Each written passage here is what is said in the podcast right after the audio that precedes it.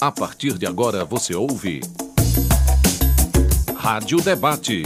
Uma produção do setor de rádio-jornalismo da Universitária FM. Apresentação Carolina Real.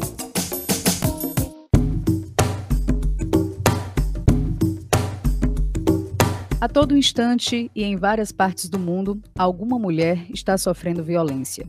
E essa sentença é secular. A caça às bruxas do final da Idade Média é identificada como o ápice da violência orquestrada contra mulheres. Um extermínio que se deu pela perseguição e condenação de milhares à morte nas fogueiras da Inquisição.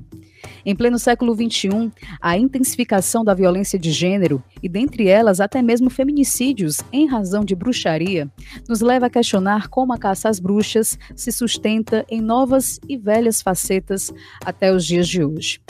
É o que a gente vai discutir no Rádio Debate de hoje, dia 8 de março de 2023, Dia Internacional das Mulheres.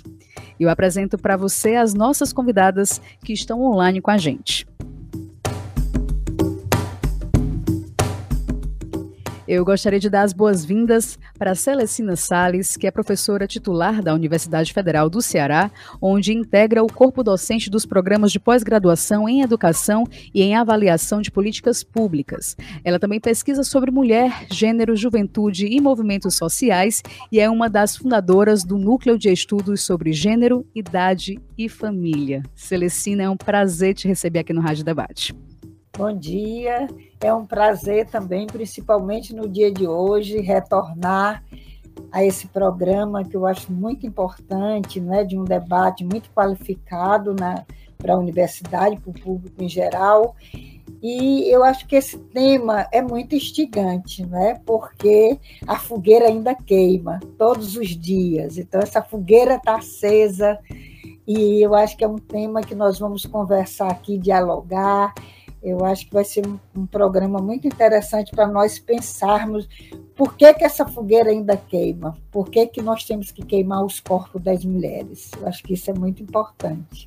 Perfeito, Celestina. É isso mesmo o nosso objetivo. E a gente vai contar para esse diálogo, Celestina, com a Fernanda Stanislau, que é advogada, coordenadora de Igualdade Racial da Academia Cearense de Direito, secretária da Comissão de Direitos Humanos da OAB Ceará, assessora técnica na Comissão de Direitos Humanos da Assembleia Legislativa do Estado do Ceará, e ela também é pesquisadora nas áreas de direito e relações raciais e de gênero e sexualidade.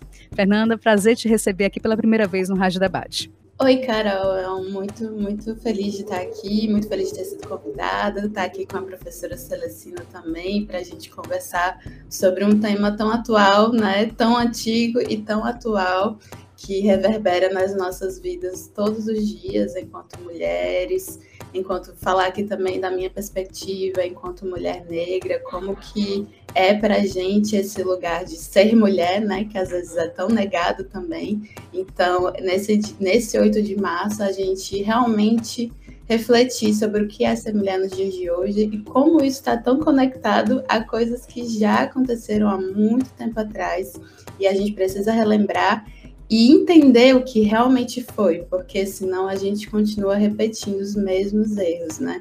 Então, acho que hoje a nossa conversa pode trazer inúmeros aspectos, né? Trazer de forma didática, de forma mais cotidiana, numa conversa mais informal, trazer elementos que perpassam a vida de todos nós, para a gente refletir nesse dia, né? A gente fala que não tem muito a celebrar, mas eu acho que a gente também deve celebrar o ser mulher, apesar da gente ser tão criminalizada na nossa própria existência. A gente celebra, mas a gente também reflete, critica e aponta caminhos de reconstrução. Exato, Fernanda. E antes da gente iniciar esse nosso diálogo, essa nossa conversa, eu quero lembrar para os nossos ouvintes que eles podem acompanhar o Rádio Debate pelo nosso site, radiouniversitariafm.com.br. Pode também baixar o nosso aplicativo para o celular, Rádio Universitária FM 107,9. Agora, perder o programa no ar não tem problema, porque dá para ouvir o Rádio Debate na hora que você quiser pelo seu aplicativo de podcast preferido. E você também pode contribuir com comentários, com sugestões de pauta entrando em contato com a gente pelo e-mail radiodebate@gmail.com ou pelo nosso WhatsApp, o número 85, que é o DDD 3366-7474. Lembrando também para os nossos ouvintes que o Rádio Debate atualmente está sendo gravado. Então, tanto a Celestina quanto a Fernanda já nos trouxeram essa ideia de como o tema é muito instigante e como reverbera muito na atual sociedade, né, em que nós nos encontramos. Mas antes, é, Fernanda e Celestina, eu queria é, pedir um pouco assim, só para é, situar os nossos ouvintes, falar um pouco dessa caça às bruxas, né? É, se a gente for fazer um rápido apanhado, o período identificado como mais intenso de caça às bruxas foi entre o século XVI e XVII, e ele se dá aí no momento de mudanças sociais profundas no continente europeu, que acaba tendo impacto também em todo o mundo. O feudalismo, ele vai se desestruturando e dando vez às relações mercantis, e isso provoca uma mudança no sistema de propriedade, êxodo rural, concentração de gente nas cidades, as pestes também. E é nesse contexto que eu estou falando que as mulheres são é, identificadas como bruxas, elas acabam sendo acusadas de todas as desgraças possíveis e imagináveis que, que, possam acontecer, e elas vão ser perseguidas e condenadas à morte sob essa justificativa. Essas mulheres, elas se identificam como curandeiras, como parteiras, como agricultoras. Então, se a gente for pensar nesse contexto, e também nessa identidade das bruxas, eu queria que vocês é, falassem um pouco sobre como essa representação da mulher acaba se tornando como um inimigo a ser exterminado, né? Por que que, na opinião de vocês, essas mulheres elas foram caçadas nesse período da nossa história? Eu vou começar com a Celestina. Bom, nós temos que pensar que essa, essa discussão que nós estamos travando da, das bruxas, que isso vai ser principalmente a partir desde o século XV, mas que isso é anterior, porque essa caça às bruxas vai se dar né, pela Inquisição. E aí, essa a Inquisição, aí nós temos que pensar todo o papel da igreja, da igreja católica. E aí nós começamos a pensar que tem outras mulheres anterior à, à Inquisição, e a gente só lembrando que na Inquisição eram as bruxas e os bruxos que eram caçados, né? mas a, a maioria eram as bruxas, eram as mulheres, era o principal alvo. E a gente vai falar também sobre isso.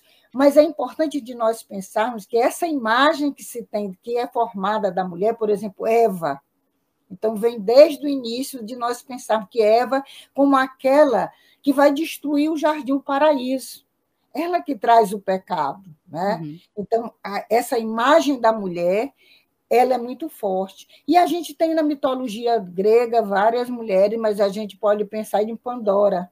Né? Eu tenho até uma orientanda que o nome dela era Abrindo a Caixa de Pandora, porque é exatamente a Pandora que é um presente né, que é dado, e, e, é, e é uma mulher, né, quando se abre a caixa, todos os males com essa mulher todos os males ele trazendo. Então, a mulher associada ao mal, ao pecado, é uma coisa muito antiga.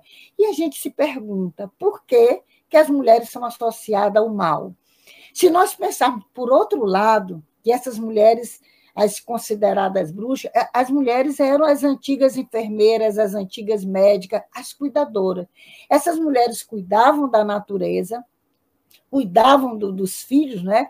Além de parir, e o cuidado dos filhos, cuidavam dos animais, e passavam esse saber. Eu acho que é uma questão muito ligada ao saber, ao conhecimento. Uhum. Essas mulheres elas passavam para, para as filhas de geração em geração, passando esses conhecimentos. Então, esse tipo, a gente sabe que na nossa sociedade, no mundo todo, sempre essa briga pelo poder, essa briga pelo poder do conhecimento. Então, as mulheres detinham esses determinados saberes. E esses saberes, eles são, vão ser passados, essas mulheres, elas também, a Frederic, né, que ela tem dois livros falando das bruxas, e ela, ela coloca esse esse as mulheres elas não só tinham esse conhecimento como elas começam a questionar esse poder subordinado e quando elas começam a questionar essa subordinação isso passa isso não é tolerado uhum. então elas elas além de ter o conhecimento elas passam elas é, começaram a questionar esse tipo de, de papel né que elas tinham, que eram submissas se elas tinham determinados poder, o poder da cura. E isso passa a ser né, é, colocado de uma outra forma, invertido. Esse saber passa a ser como elas são tidas como curandeira, a magia. Então, é o mal ligado ao demônio. Então, a gente vê sempre que essa questão da mulher e, e, e, e o pecado, a mulher e o mal, né? a mulher e a magia tidas como esse mundo das trevas. Então, nós. E isso é o mundo das bruxas. Então, uhum. elas têm que ser caçadas, elas têm que ser queimadas. E a Inquisição ela traz exatamente essa caça às bruxas e aos bruxos, que os judeus também eram considerados bruxos, alguns novos cristãos né, naquele momento. É, é muito importante da gente pensar esse contexto. É até importante, Celestina, você ter trazido, né, falado um pouco, porque essa briga do poder do conhecimento é algo que a gente percebe atualmente, né, ainda mais com um mundo tão tecnológico, tão informatizado como o que nós vivemos. Aí eu passo a palavra para Fernanda, também, Fernanda, saber se você concorda, se você quer acrescentar com a fala da professora Celestina, e aproveitar para já trazer um outro questionamento. A Celestina traz esse panorama e a gente pode pensar o que é que os dias de hoje guardam da caça às bruxas do final da Idade Média? Como é que essa caça às bruxas ela acaba se adaptando ao longo dos tempos e como é que ela acaba se revelando também atualmente nos nossos dias de hoje? Bom, é muito muito revigorante, né, escutar a professora Celestina trazendo todos esses elementos históricos. Eu acho que o que a gente tem que ter muito em consciência, assim, lembrar de, que é o que se mantém até os dias atuais, é a ameaça ao sistema econômico, né? A forma como o sistema se organiza economicamente, que vai trazer essa questão do, da hierarquização dos diferentes corpos. E aí no topo estaria esse homem branco, europeu, ocidental, né, que é quem detém aí esse, poder, esse poderio econômico. E naquela época, juntando essa questão econômica, como você trouxe também é, o histórico que você fez, né, muito importante, acho que vocês estão fazendo aqui uma aula mesmo de história também, né, o que é tão importante a gente relembrar a nossa história para não repetir os mesmos erros. E esse, essa organização econômica se junta com essa organização religiosa, né, para justamente é, taxar. E aí é muito mais forte do que você taxar algo como ameaça, ameaçador é a forma como você está se organizando economicamente, é você taxar como errado moralmente, né? Você taxar como pecado, é você taxar. E aí, como vai ser com os corpos negros também, você taxar como crime, né? Então, todos esses corpos que ameaçam a forma como a sociedade estava se estruturando economicamente vão ser colocados como errado. E aí vem a força da mulher, né? Que, e aí nós podemos trazer também como o Engels faz uma, uma suposição de que antes do patriarcado existiria uma organização baseada na, na matriarcalidade, né? Não sei se eu falei certo, mas na linha de, de herança materna, e como isso passa a ser colocado pela linha de herança masculina, muito para a acumulação dos bens que eram conquistados, né? E para conseguir ter a certeza de que aquela prole era, era daquele homem, passa a ser centralizado na figura do homem. E aí a Simone de Beauvoir vai falar, mas não, o que acontece não é só uma inversão dos polos. O que acontece é uma nova forma de opressão que nunca tinha existido antes, que é esse homem, o patriarca, ele vai ser não só o responsável por, por definir a herança, mas ele vai ser também o dono, né? A mulher e as crianças e os escravos passam a ser posse, né? São tratados realmente como posse. Só que os homens, quando crescem, quando são crianças, são de posse do patriarca, mas quando crescem têm a possibilidade de serem independentes. E as mulheres não, né? O que tinha ali na linha de perspectiva para as mulheres era ser casada deixar de pertencer ao pai e passar a pertencer ao marido, né? E aí vem a força das mulheres que, que são fortes por natureza, né? E vão ter diversos, é, é diversos elementos de força, assim como os homens têm, mas as mulheres vão ter a força estigmatizada porque vão ameaçar esse sistema econômico, né? A Audre Lorde, que é uma autora que eu gosto muito de feminismo negro, ela fala muito da, do poder do erótico das mulheres, né? E como isso é uma das principais coisas que é criminalizado na gente. E o poder do erótico não é somente o sexual em si, mas também como essa questão de tornar a mulher sempre como é, a Jezebel, né, a que vai a que vai seduzir, e isso tinha muito também nesse estigma de bruxa, né? Também as mulheres que seduziam, as mulheres que usavam uhum. maquiagem, né, o batom vermelho, e como isso passa a ser olhado como pecado, e isso é, acaba segurando uma potência nossa que não é só uma energia sexual, mas uma energia criativa, uma energia de vida, uma energia de potência mesmo, né? Que a questão do erotismo nas mulheres é uma energia de vida, né? Nós também temos a, as mulheres cis também têm a possibilidade de gerar vida. Então, toda toda essa força ela passa a ser é, sacrificada aí, porque a, a, figura da mulher e essa força da mulher, esse poder do erótico, é algo que colocava em xeque todo esse sistema econômico, né? E é algo que continua sendo colocado em xeque, uhum. né? Hoje em dia nós vemos toda esse, essa reascensão de um conservadorismo, né? E aí, eu não sei, mas nas, nas minhas redes está sempre várias influências falando de que a mulher tem que ser submissa, né? Isso está voltando de uma forma mais escancarada, né? Porque o, a, a, os resquícios do patriarcado continuavam na nossa cultura, porque vai se adaptando, né? Os corpos femininos continuam ameaçando a nossa, a, esse sistema que privilegia os homens, e isso vai se adaptando de outras formas, né? Vem outras, outras formas de dizer que nós somos erradas e que nós as taxas morais, né? Tipo, se a uhum. gente demais, a gente é uma mulher fácil, a gente pediu que fosse violentada, né? Mas agora nós estamos também presenciando uma reascensão desse conservadorismo ligado a um discurso religioso, né? As mulheres diversas influências divulgando que as mulheres devem ser submissas, fazendo é, toda uma, uma demonização também do feminismo, né? Isso está reacendendo, a gente está presenciando essa reascensão de uma forma mais escancarada, né? Que é algo muito preocupante também, e que a gente deve falar sobre isso e deve conversar nesses termos, explicando exatamente o que é, né? Não se trata, o feminismo não é uma grande, uma grande é, um, grande conluio contra os homens. É simplesmente entender que, historicamente, as mulheres foram é, oprimidas e que isso não faz uhum. sentido. O único sentido que isso tinha era realmente privilegiar os homens. Né? Não, não, que é isso, Fernanda. Inclusive, tem dois pontos que eu vou passar para a Celestina, que eu também quero escutar, a Celestina, que a Fernanda trouxe.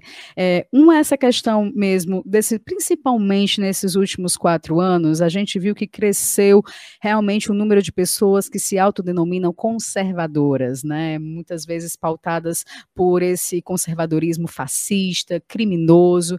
E eu fiquei pensando como é que esse movimento, né, que, que, que inclusive tem bastante adesão, né? parcela significativa da sociedade adere a esse tipo de pensamento. Como é que isso representa uma ameaça para as mulheres né, nos dias atuais? É, e aproveitar também para saber de você se esse sistema capitalista, que a gente sabe, como a Silvia Federici fala em Caliban e a Bruxa, que é um livro muito bacana também, eu recomendo para os nossos ouvintes, ela fala que o sistema capitalista ela reforça o sexismo e o racismo. Então, aproveitar e já jogar outro questionamento para você também, se uma mudança de sistema, uma mudança de modelo social seria uma saída, talvez, para a não perseguição e a não exploração das mulheres.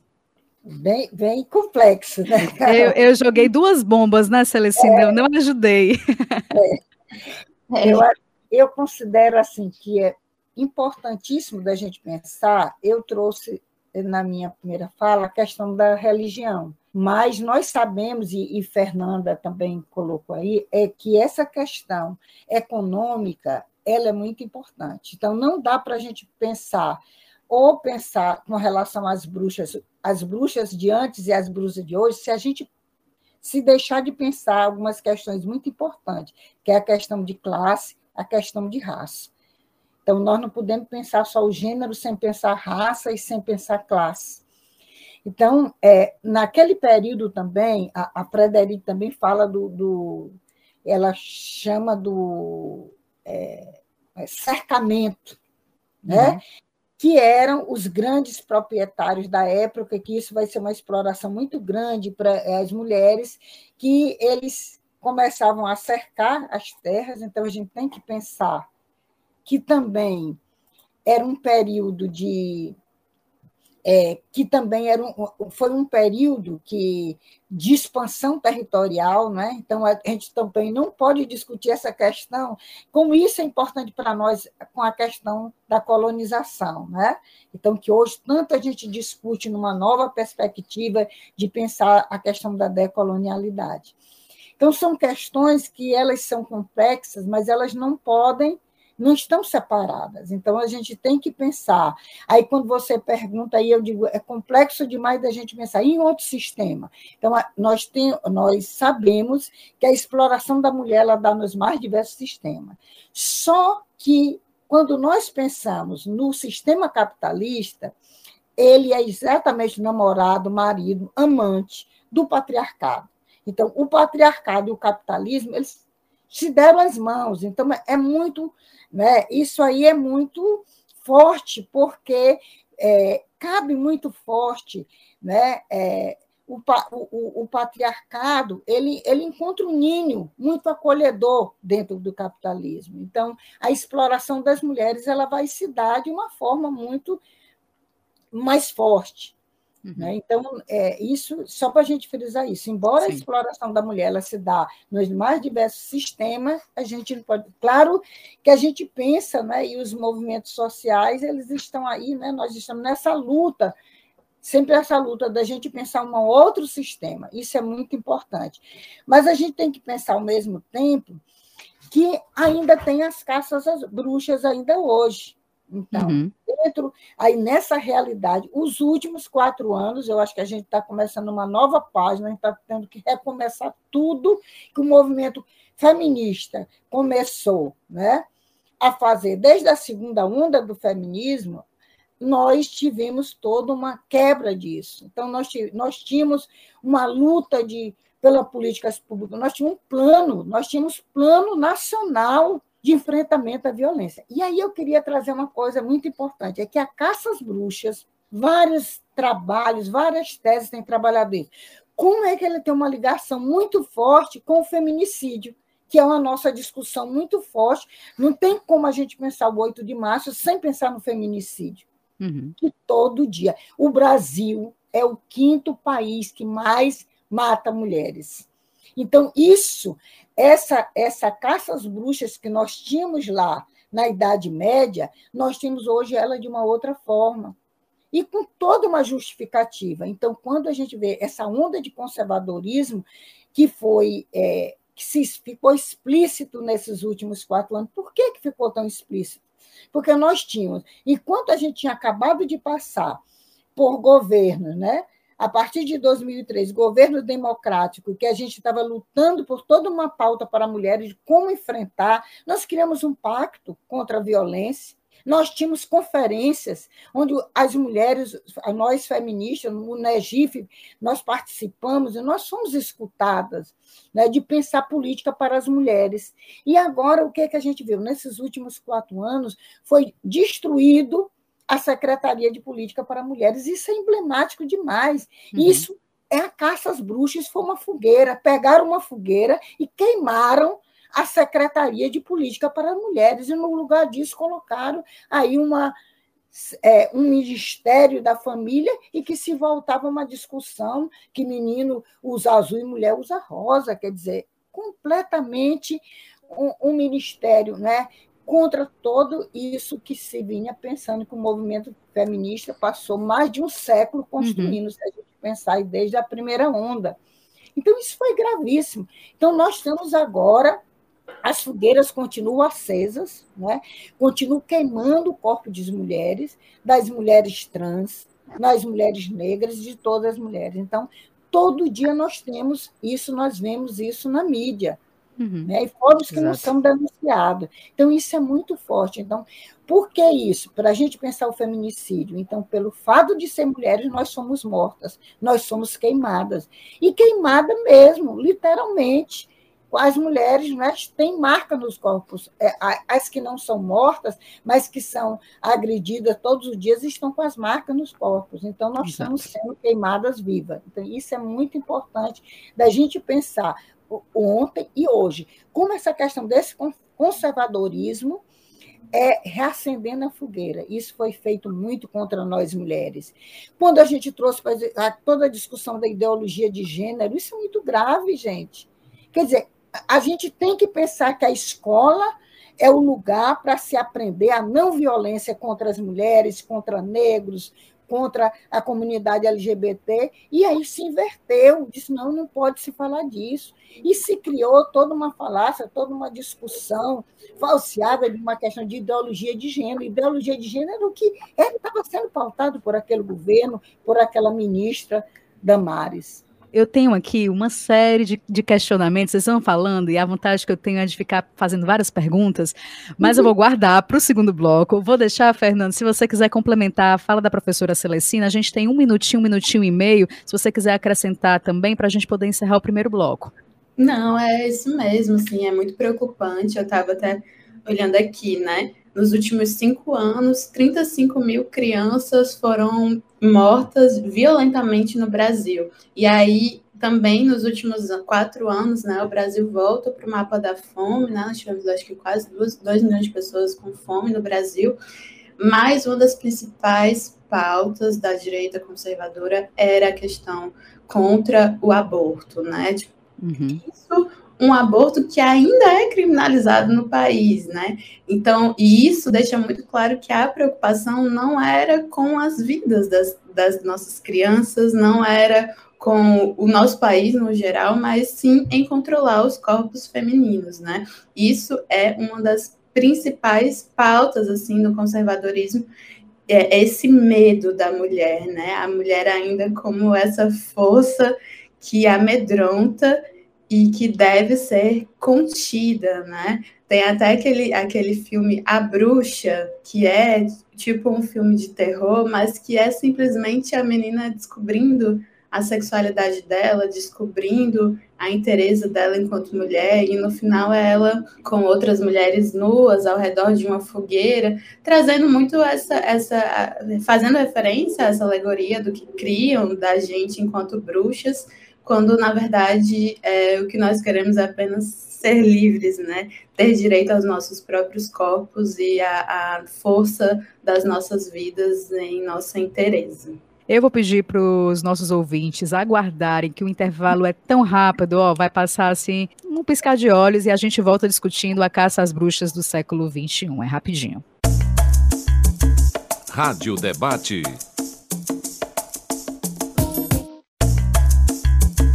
Rádio Debate.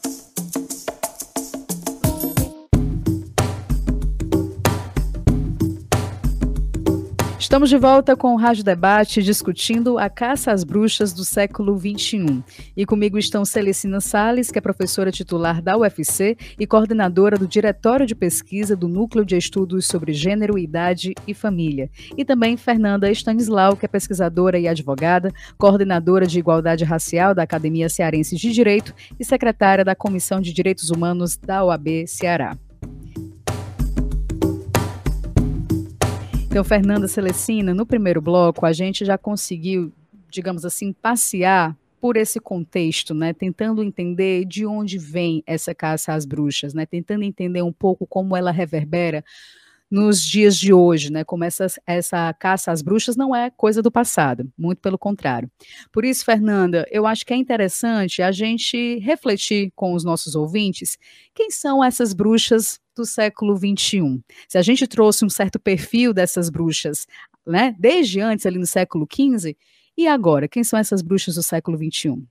As, acho que as bruxas do século XXI são as mulheres que ousam ser elas mesmas, né? Eu acho que sempre que a gente ousa, até mesmo ser feliz, eu acredito, a gente acaba percebendo quão ameaçador é, né? Tem uma amiga que a gente fala até assim, que a gente não pode se dar ao luxo, às vezes, nem de ser simpática, né? A gente uhum mulher que sorri demais, ela pode ser vista como uma mulher fácil, uma mulher que fala demais, uma mulher que tem opiniões. É, existem algumas pesquisas que mostram que as mulheres não sempre são colocadas em dúvida quando dão opiniões sobre política, né? A gente não pode ter opinião sobre política, a gente não pode contribuir para a sociedade.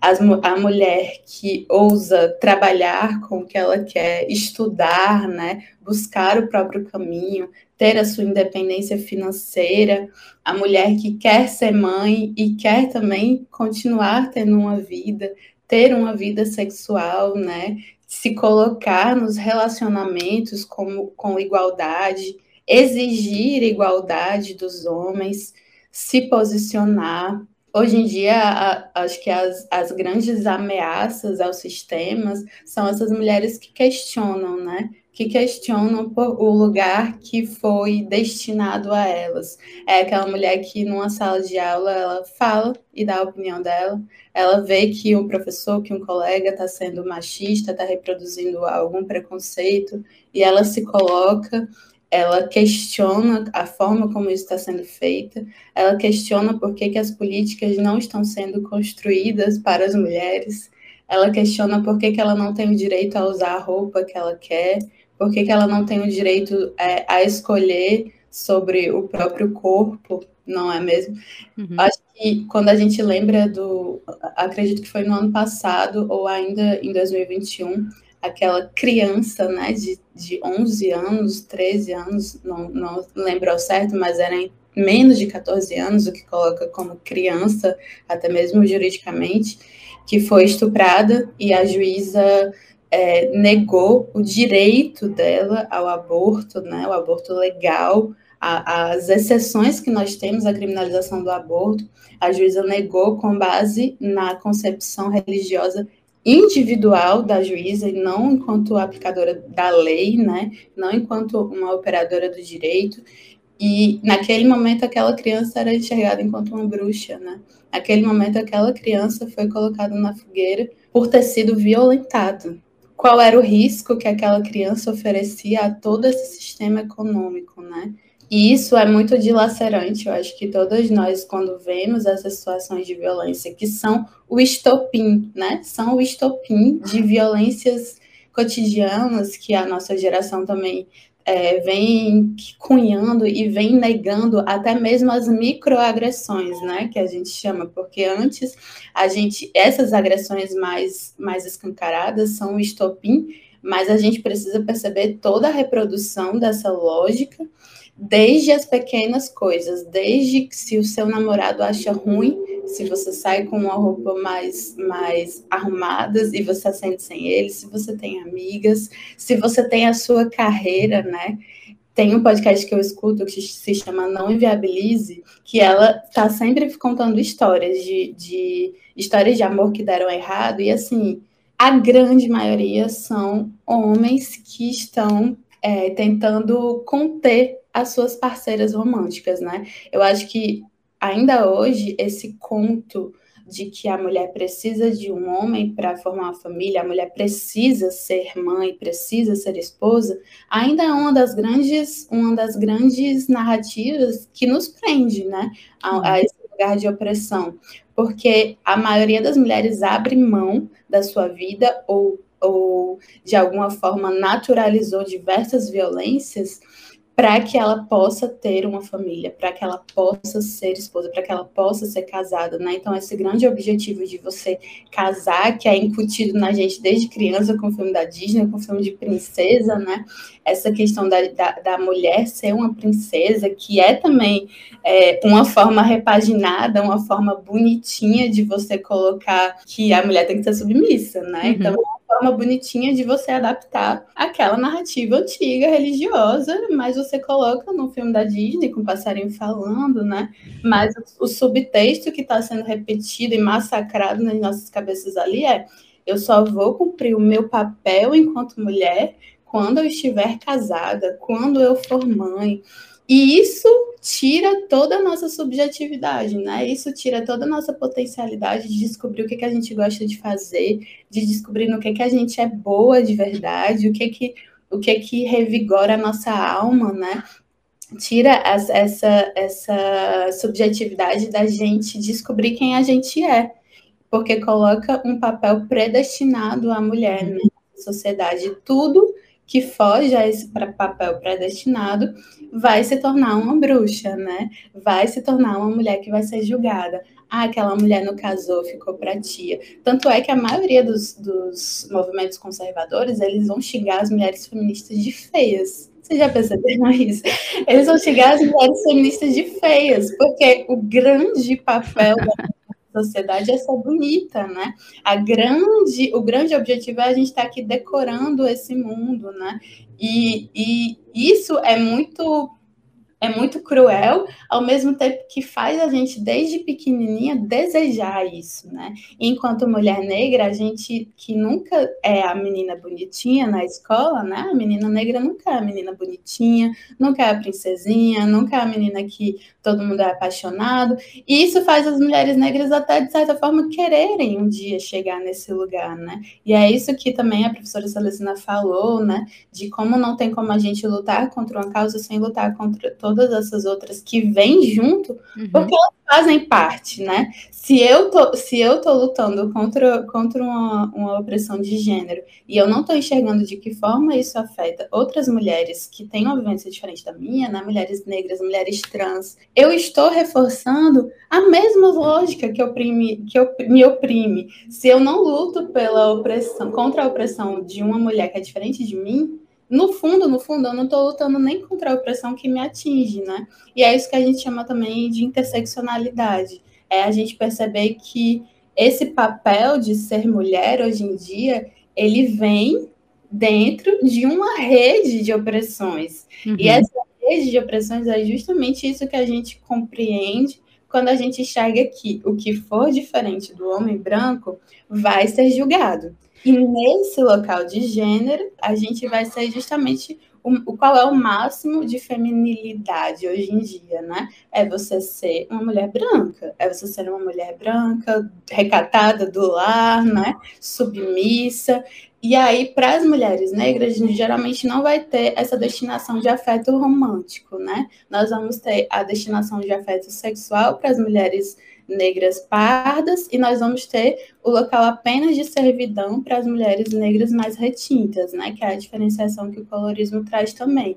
E isso faz com, vai trazer toda a questão da solidão da mulher negra, isso faz também com que nós, mulheres negras, muitas vezes caiamos em, a gente cai às vezes em algumas armadilhas né, do patriarcado, porque a gente passou a vida toda também desejando aquele local de feminilidade que nos era negado, né? E aí vem toda aquela questão de não ser uma mulher. A gente não é mulher. Tudo que as mulheres brancas lutam contra nunca foi destinado para as mulheres negras. Mas hoje, quando a gente compreende que aquele local é uma prisão também, né? É uma prisão também, diferente da nossa. E se eu ficar tentando só chegar nesse lugar da mulher branca, eu nunca vou chegar. E além disso, é uma prisão também, né? Porque me faz é, não enxergar tudo que eu poderia ter sido, né? Tudo que eu posso ser, toda a, a, minha potencialidade também. Então, quando a gente aceita esse lugar de bruxa, de certa forma, é libertador também, porque se você for ficar buscando essa aceitação, né? A gente, a gente nunca vai ter essa aceitação, porque ser mulher é ser errada. Se você é quieta demais, você é errada. Se você fala demais, você é errada. Se você ri demais, você é errada. Mas se você não ri, as pessoas dizem, ah, você está com, tá com raiva, mulher tem que estar tá rindo, né?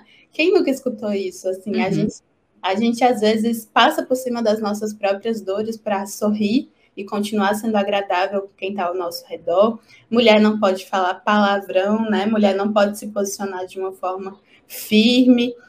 Tava até comentei com você que eu ia falar do BBB, né? Tava assistindo Big Brother esses dias e tem uma participante, a Sara, que é uma mulher negra retinta, que ela foi colocada no paredão, né? Que é tipo a pior coisa que pode acontecer dentro do jogo é você sair e ir pro paredão, é o quase o pior. Ela foi colocada no paredão e o cara que indicou ela achou ruim que ela que ela achou ruim ter sido colocada. E aí, a partir do momento que ela fala que não gostou de ter sido indicada no paredão, ele aponta que ela ah, esse papel de boazinha que você estava fazendo era mentira, né? Você uhum. é maldosa.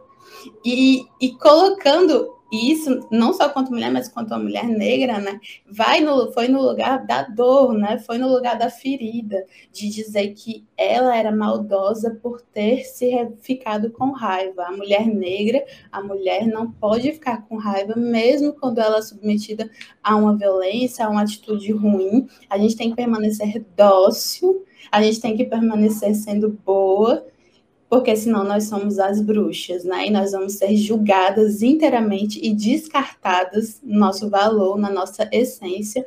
Então, que a gente assuma mesmo que nós somos erradas e que nós somos as bruxas e que a gente retome esse lugar para que nenhuma bruxa seja queimada, né? Para que a gente retire essa, essa prisão enquanto uma perspectiva para a gente também, para que a gente somente negue esse lugar que nos é, que nos é orientado. Fernanda, eu vou passar para a Celestina, porque você trouxe alguns aspectos que eu acho que são importantes da gente destrinchar, né, Celestina? A, a Fernanda até falou sobre essa questão da escolha da mulher em ser mãe ou não, é, da questão da liberdade sexual. São alguns aspectos da vida das mulheres que muitas vezes são julgadas, né, que são perseguidas, que são criminalizadas. Eu queria saber de você que outros aspectos, do teu ponto de vista, da vida das mulheres e dessa identidade de gênero são perseguidas atualmente, né, e que se se considera aí como uma caça às bruxas também, e aproveitar para trazer um outro questionamento. Por que, que a perseguição às mulheres ainda se sustenta? Passa ano entre ano, século após século, e a gente segue tendo essa perseguição, segue tendo essa caça às bruxas. Você consegue pensar assim o porquê que isso se sustenta? Eu queria lembrar de novo da, da Silvia Frederic, quando ela diz que, que as bruxas elas não eram apenas vítimas, mas que elas eram mulheres que resistiam à, à pauperização e exclusão social. Então, só para lembrar aquela pergunta anterior, né, e quem é, sobre as bruxas, e da gente pensar que essa, as bruxas, né, naquele tempo, eram, pessoas, eram mulheres também que resistiam à pauperização, que a gente hoje continua tendo, o maior de número de famílias que são chefiadas de, por mulheres são as uhum. famílias mais pobres, e que eram mulheres também que resistiam à exclusão social. Então, isso é muito importante para nós, porque da gente pensar, além disso, que é uma questão que a bruxa também está ligada à resistência, né, da luta das mulheres, que permanece hoje, e eu fico pensando, né, ontem à noite eu estava com as mulheres do MST, e mais de 300 mulheres lá, numa jornada pedagógica, estudando, discutindo, planejando sobre os seus direitos, sobre suas lutas. Então, isso é resistir, é a resistência né, com relação à pauperização e à exclusão social.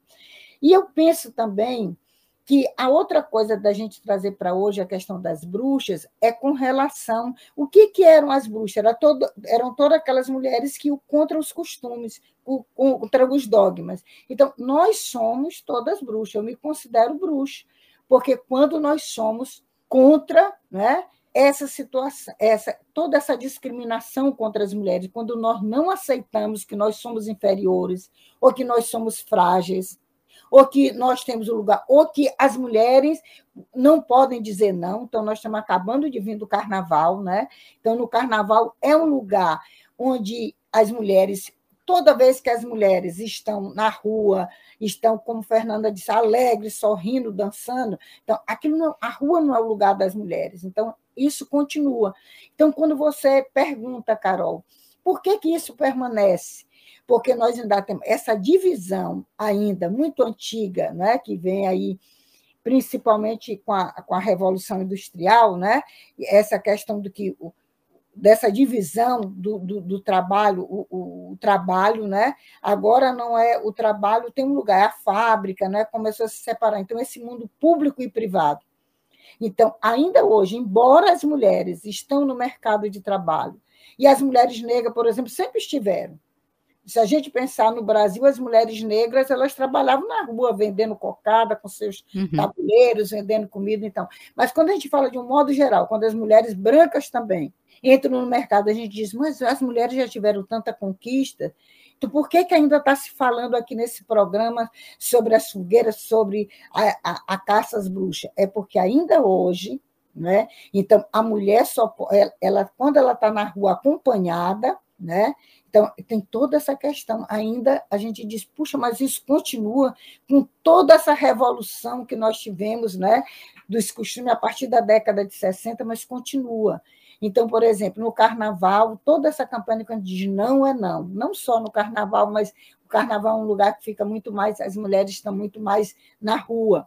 Então, isso não é aceito é muito importante que, que a gente tem, pense hoje né, sobre essa questão que as mulheres, que a gente se torna bruxa, e o feminismo resgata isso, o feminismo diz, ele traz essa figura. O nosso símbolo são as bruxas, o símbolo do feminismo, porque são mulheres que não, não aceitam ser colocadas como submissa, são mulheres que elas não aceitam ser colocada na sombra, atrás, né? aquela história da, do homem, a mulher que tem que estar atrás. Né? Uhum. Então, nós não aceitamos isso. Nós não aceitamos ser sombra, nós não aceitamos estar atrás de um homem. Então, todas essas questões elas são muito importantes para nós pensarmos hoje por que, que as mulheres ainda são caçadas e são queimadas porque a gente ó, tem o Terborn que ele disse que no fim do, do, século passado, no fim do século XX, ele dizia o patriarcado está ruindo, nós estamos, né, o, o patriarcado não, não, se sustenta. E aí a gente vê como o patriarcado ele continua muito forte, são essas ideias do patriarcado, essa centralidade no homem, no pai, não é? Uhum. Então, é por isso que a gente vê, porque por que, que pode se mata as mulheres? Por que, que, as mulheres ganham menos do que os homens? Porque nós estamos em menos instâncias de poder. Então é preciso a gente continuar lutando por cotas. Então é preciso a gente lutar por políticas, é preciso a gente denunciar. Passou muitos e muitos anos para a gente entender que uma mulher apanhando, sendo morta do lado da nossa casa, a gente tinha que denunciar. Então, 180 está aí, né? e ontem a nossa ministra ela disse que a gente vai trazer com toda a força e que o 180 é um lugar também de não só de acolhimento. Nós temos aí com a Casa da Mulher Brasileira, que a gente tem que pensar do apoio às mulheres que sofrem violência, mas esse apoio em rede, porque elas precisam estar de segurança, mas precisam de saúde, precisam de uma, uma autonomia financeira. Então, são questões muito fortes que estão colocadas hoje. Então, é por isso que a gente continua sendo queimada, porque a gente tem que estar. Tá, porque é, ainda existe toda uma corrente né, muito forte que diz que as mulheres elas têm que estar tá atrás, elas têm que estar tá uhum. no lugar subordinado. Então, nós temos mais anos de estudo e ganhamos menos do que os homens. Então, isso a gente não pode mais tolerar. A gente tem mulheres na política, então, a, a, questão da violência de gênero na política é muito forte. Então, as mulheres conseguem poucas chegar ao Senado, conseguem chegar né, ao Congresso, mas elas são assediadas pelos colegas. Uhum. Exato. Né, porque não respeita o corpo. Então, os corpos das mulheres precisam ser respeitados. Nós não podemos naturalizar a violência, nós não podemos naturalizar o assédio, moral e sexual. Né? Então, isso é muito importante. Os corpos das mulheres têm que ser respeitados. Eu acho que isso é uma das coisas essencial. Isso é uma questão de direitos humanos. Uhum. São nossos, os corpos são nossos, não é? Então a gente, nós que temos, nós demoramos séculos para conhecer nosso próprio corpo. Nós não conhecíamos, era proibido, era pecado conhecer o próprio corpo. Então, Exato. Então nós avançamos, mas precisa. Então isso uma vez eu fiz uma oficina na universidade que era assim: me pediram para fazer uma oficina que era sobre educação e as mulheres. Eu digo, não, esse nome é muito chato, porque eram várias oficinas, ninguém vai querer vir para a minha oficina. Eu disse, eu posso sugerir um outro nome? Pode. Eu disse, quem educa as mulheres? Aí teve muita gente, todo mundo queria quem saber quem educa as mulheres. Eu digo, eu vim aqui para perguntar para vocês quem educa as mulheres. Então, a gente é muito importante da gente pensar isso que às vezes a gente dá culpa, culpa, é, culpa né? As uhum. mulheres, as mães, porque elas que educam os homens assim, os homens machistas, as mulheres machistas, que nós temos muitas mulheres machistas também. Mas é, é todo um conjunto da sociedade, é todo valores que nós vimos aí nesses nesses quatro anos, um pouco mais de quatro anos, né, que veio aí com o golpe, com o Temer. 2016, exato. É 2016, e nós começamos a ver todos esses valores que a gente tinha pensado, eles voltando com todo esse conservadorismo. Então, esse conservadorismo, não é, ele é sustentado por todo, né, por todo um poder. A gente está vendo aí escândalo sobre escândalo mostrando o que, que sustenta esse conservadorismo. Né? É o preconceito. Ontem mesmo eu vi um, um eu acho que era um deputado, né, que ele levantando, falando de Hitler, né? Uhum. Então nós temos o tempo todo. Então é o preconceito, é o racismo, não é? E é, é, todo tipo de preconceito. Então, é isso que a gente tem, é a luta das mulheres. Então, eu queria dizer mais uma só finalizando essa. Pois não, Celestina, pois não. Dizendo, gente, hoje não é o dia de mulher receber flores. Hoje não é o dia de, né, da gente é, receber o parabéns. Hoje é dia de luta, de luta por direito. Hoje é dia da gente pensar que a gente tem que continuar lutando por direitos, né? Ir para a rua, porque essa é a nossa luta todos os dias, né? Todos os dias, não é, não é, é um dia. Nós temos, por que e a gente podia só se perguntar por que, que é preciso ainda ter um dia para as mulheres? É porque nós passamos 364 dias sem, ser, sem discutir essas questões. Então, nós precisamos usar todo ano para discutir essa questão. O ano todo tem que ser das mulheres e dos homens. Não é um dia só para a gente pensar e trazer a questão das mulheres. Vou passar a palavra final para vocês, Fernanda e Celestina, a gente tem aí dois minutinhos.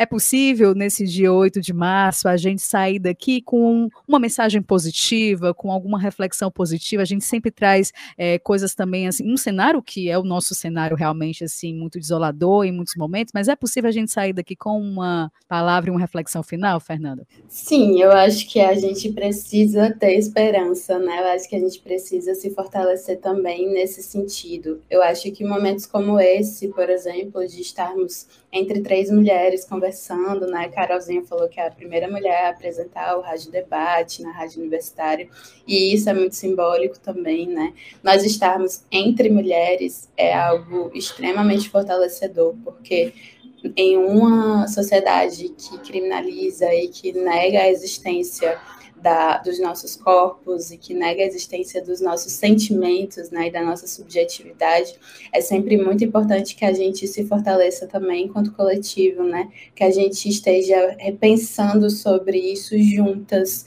que a gente se conecte com mulheres que têm experiências diferentes das nossas, que a gente se una enquanto mulheres cis, enquanto mulheres trans, enquanto mulheres negras, enquanto mulheres com deficiência, porque só assim a gente se fortalece para conseguir resistir nesse mundo, né? Se a gente é considerada bruxa, se a gente é considerada errada pela maioria da sociedade, que a gente encontre nas nossas parceiras, nas nossas amigas, nas, nossas companheiras, esse lugar de acolhimento, esse lugar de afeto, esse lugar de ressignificar a nossa experiência enquanto mulher.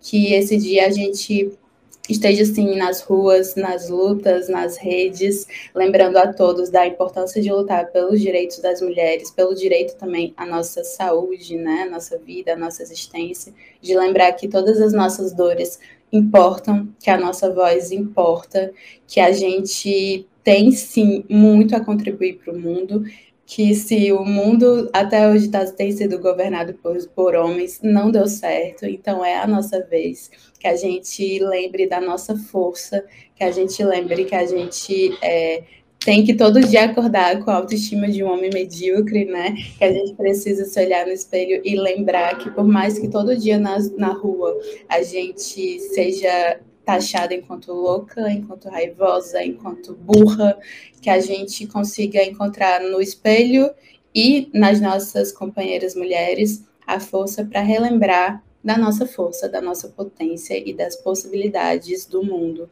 enquanto nós estamos aqui vivas para manter e lutar pela vida de todas as mulheres. Muito obrigada, Fernanda, Celestina, e você, sua palavra final. Eu queria agradecer, acho que foi um momento, né, uma manhã muito, muito importante para a gente trazer uma discussão né, dessa. Eu acho que o tema foi muito feliz, né, Fernando, que Carol trouxe, me instigou muito, eu, eu gostei bastante da gente pensar essas questões E aí eu, eu penso como Fernanda, eu acho que esse ano é um ano de esperança. A esperança, como diz Paulo Freire, não é aquela esperança da espera, mas a esperança de esperançar. Essa esperança que a gente está tendo de uma que a gente né, tenha uma, uma nova nova política para as mulheres. Eu, eu assim, estou com muita esperança da gente né, conseguir de novo né, é, ter é, alguma. É, que as nossas lutas, né, que nós vemos de muitos anos lutando, que, ela, que a gente consiga tomar as rédeas novamente. Porque é muito importante essa esperança por exemplo, nós estamos lá, nós estamos nos movimentos sociais, nós estamos nos nossos grupos, mas é muito importante que isso seja uma coisa muito maior. E eu acho que quando isso é incorporado pelo governo federal, eu acho que isso é muito importante.